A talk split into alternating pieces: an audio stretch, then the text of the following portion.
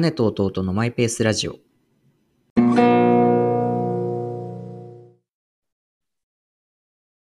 え、梅雨明けしたって日本、もう日本じゃない、関東、東海？え？早くない？早すぎ。いや、てか、いつから梅雨だったの？いや、2週間ぐらいだと思うよ。ええなんかまあでも、1ヶ月以上、うん梅雨とかの時もあったと思うけどね。うん過去に。そんなもんなの？いや、そう、多分最速だと思へえう。てか、ヒューストンってさ、梅雨あんの？ないよ。いや、梅雨ないない。なんか、うん。もう1ヶ月ぐらい前から最高気温35度以上のなんか、あれだし、6, 6月に入ったら、なんかハリケーンシーズンが始まりましたみたいな感じでハリ、ケーンシーズンが始まりましたって。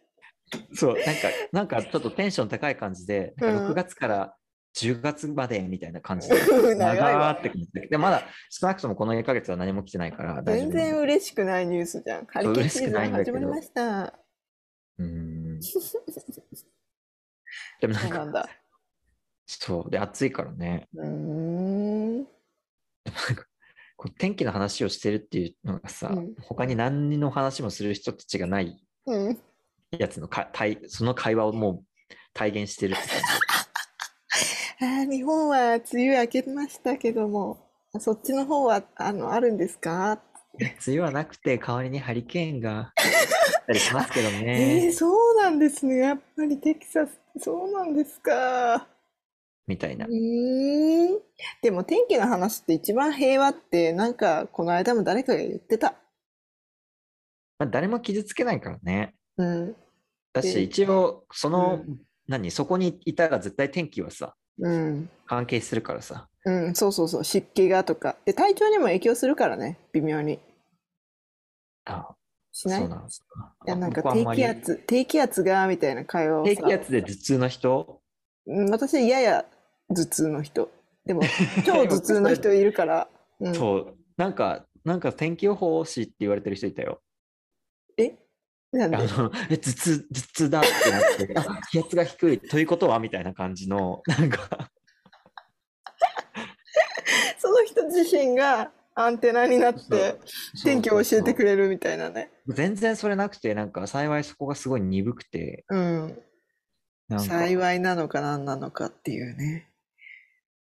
でも天気に影響される方が、方がというか、やっぱそういう日々の変化に敏感にいたいじゃん。天気とか。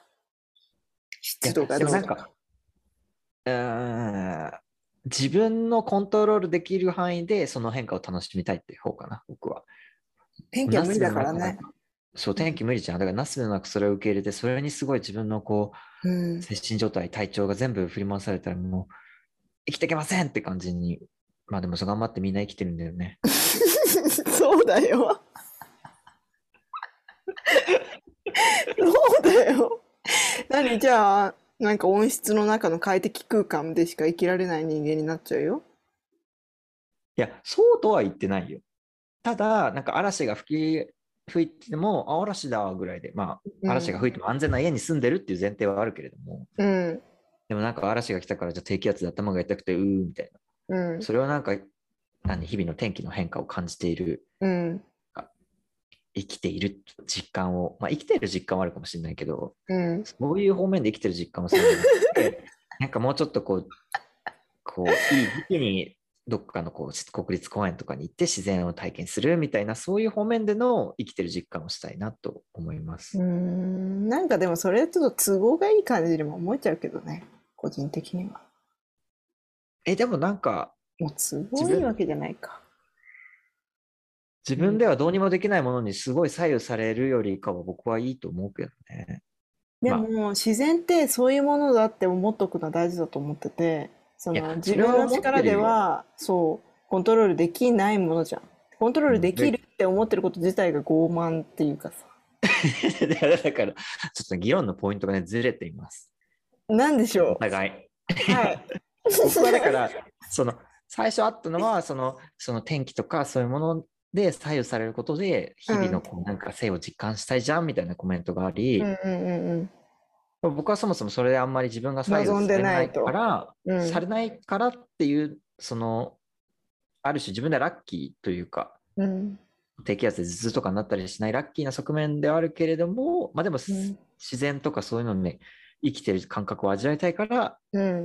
傲慢と言われてしまいましたけれども、あの自然に足を踏み入れることはするし、ただ自然によく足を踏み入れるので、そのうんていいつ雨が降るかとか雷が来るかもわかんないから、ちゃんとその備えはするっていうのはちゃんとしてますという。はい。わかりました。了解です。えでもわかんない。僕はちょっと、うーん、そうね。まあまあまあ。傲慢と言いたい、言いたかったわけじゃないよ。うん、ただまあでも違う、確かにずれてるね。ずれてたね。そうお互いの主張ポイントがずれてたから、平行線はもうしょうがなかった。はい。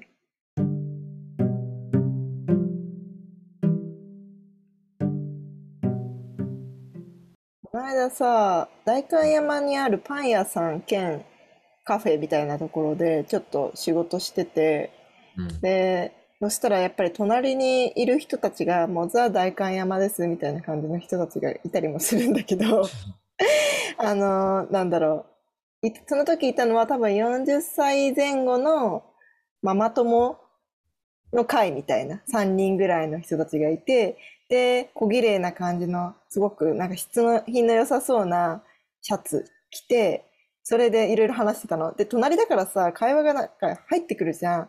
うんうんえー例えば、もう子供のお受験の話とか、習い事どうする？なんか習い事のプログラミングのやつがなんかあるからどうのこうのどうのこうのみたいな。とか、なんか塾の、塾はここの塾はこれがいいみたいな、これここがこうらしいとか。で、なんか一通り子供の話が終わったと思ったら、えっと、友達の、友達とじゃあどこのランチのお店がおすすめかみたいなのを 言ってて、うわ、もう無理だーと思って何も仕事に集中できなくてさ、うん絶対この会話に入れないって思ったっていう。誰も入るし入るとは言ってないから、それは。うん。大丈夫だけど、でもいかにもって感じね。そう、それで、なんか、午前中だったんだけど、3人のうちの1人が、あ、ごめん、なんかちょっと私ここで出なきゃいけなくてって言い出して、で、うん。あ、何、なんか次のむ迎えかなんか予定みたいな聞かれて、うん、あの、次のランチとに行かなきゃいけなくて、え、この人モーニングとランチはしごなのと思って。強いね。やばい、もう本当にすごいと思っちゃった。本当にいるんだ、こういう会話ししてる人たちっていう。でもなんかザ・代官山でランチしてそうな人たちの会話って感じだけどね。うん。ね。なんか、すごいなと思った。なんか彼らは何の自覚もないんだろうね。まあ当たり前だけどそうそうそうそう。共通の話題を一緒に話してるみたいな。そうそうそう。で、多分、なんか、まあ、なん、なんだろう。幼稚園時代のママ友とかそんな感じなんかな。わからんけど。ああ、なるほどね。うん。だから次小学生で、今小学生、わからん、もう細かいところはよくわかりませんけれども、あの、多分それぞれのその金銭感覚とか、あの生活スタイルとかが割と似てて、だかうんら安心して話せるから、もう当たり前のように、じゃあその選択肢をどうするみたいな。うん話が次の話ができるわけね。そうそうそうだってそうじゃなくかったらさ、なんか別にわかんない。まあ東京で話したらそんなみんな受験するのはまあうん。当たり前とは言わないけど、ある程度はそうかもしれない。うんうんうんまあ受験もしない人もいるわけだからさ。うん。じゃあ自分たちのね、ところなんだったら、うん。受験、中学受験とかをする人は全然いないわけじゃん。うん。だからなんか、逆に中学受験する人としない人っていう感じで、そこでこう、話が、うん。そもそもなんか、そもそもの前提のところが食い違そううから。そうそうそうそう。そこまでの話に行かないし、うん安心して話せないなと思うんだけど。あ、だよね、変に、わかんない。その本人に自覚があるかわかんないけど、ちょっとマウントを取ってるみたいな。うちの子供は受験をするんだけど、みたいな。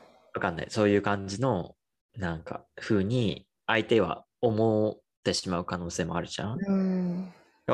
それにちょっと多少なれてもこうきなんかアンテナが向いたらじゃあそもそもその話はあまりしない方がいいのかもな。うん、そのママ友、代官山のパン屋のママ友さんたちは、多分全然お互いにそういう不快な気持ちには全くもちろんならずに、いい情報交換の場として、あの、その会話は機能してたと思うんですけど、なんだろう。じゃあまあだから、ある種、うこう、アンラッキーだったわけね。その、そんだけ席が近くて、一緒の会話に入ってるような感じになっちゃったけど、自分はその会話には一切入れない疎外感とか、うん、なんかマウントを取られているかのように、ちょっと私がね、ああ、そうかもしんない。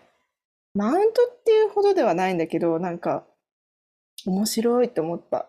全然常識っていうか、生きてる世界が違うし、考えてることも違うんだろうなって思うと、パン屋のあの人たちが楽しく話してたのかな？でもわかんない。もうそういう関係性になると楽しく話すとはまた違うんじゃない？もう。だってランチをさ、2つはしごする人はさ、本当にと、人間関係として会話を楽しんでるのかは謎じゃない？むしろ人間関係を維持するためになんか2つはしごしてる確かに。とか。だから正確にはモーニングでランチね。わかんない。それか暇つぶし？あと、まあ、情報ちょっと思ったのが、その話ってさ、なんか自分の話がないじゃん。まあ、子供ができたら子供の生活中心になってくるかなってなるかもしれないけど、なんか自分の話しなくていいのって僕は思っちゃうんだけど、それは自己中心的な性格だからですか？うん。例えば自分の話って自分が好きな本本とか映画とかそうそう、何かなんでもいいんだけど、趣味とか、そうそう。そうだね。なかったね。何だったかな？子供を通じたつながりだったから、そういう感じだったのかもしれないけどね。しんないけど、なんかそこからじわじわ自分の話に、ね、なってくると楽しいよね。難しいのかな？でもそれこそそのママ友の中ではマウントになっちゃうんじゃない？それが。なる可能性があるんじゃない？子供っていう共通のところでは安心してみんな想像もできるし、何々ちゃんママみたいな感じでいけるけど、それ以外のところで言うと、え、何乗馬を趣味でやってるとかってすごくないみたいな、なんか。例えばね。わかんないけど。もしかしね。そういうのがあって、一応そういう気の使い方してんのかもしれない、その人たかち。もしれないし。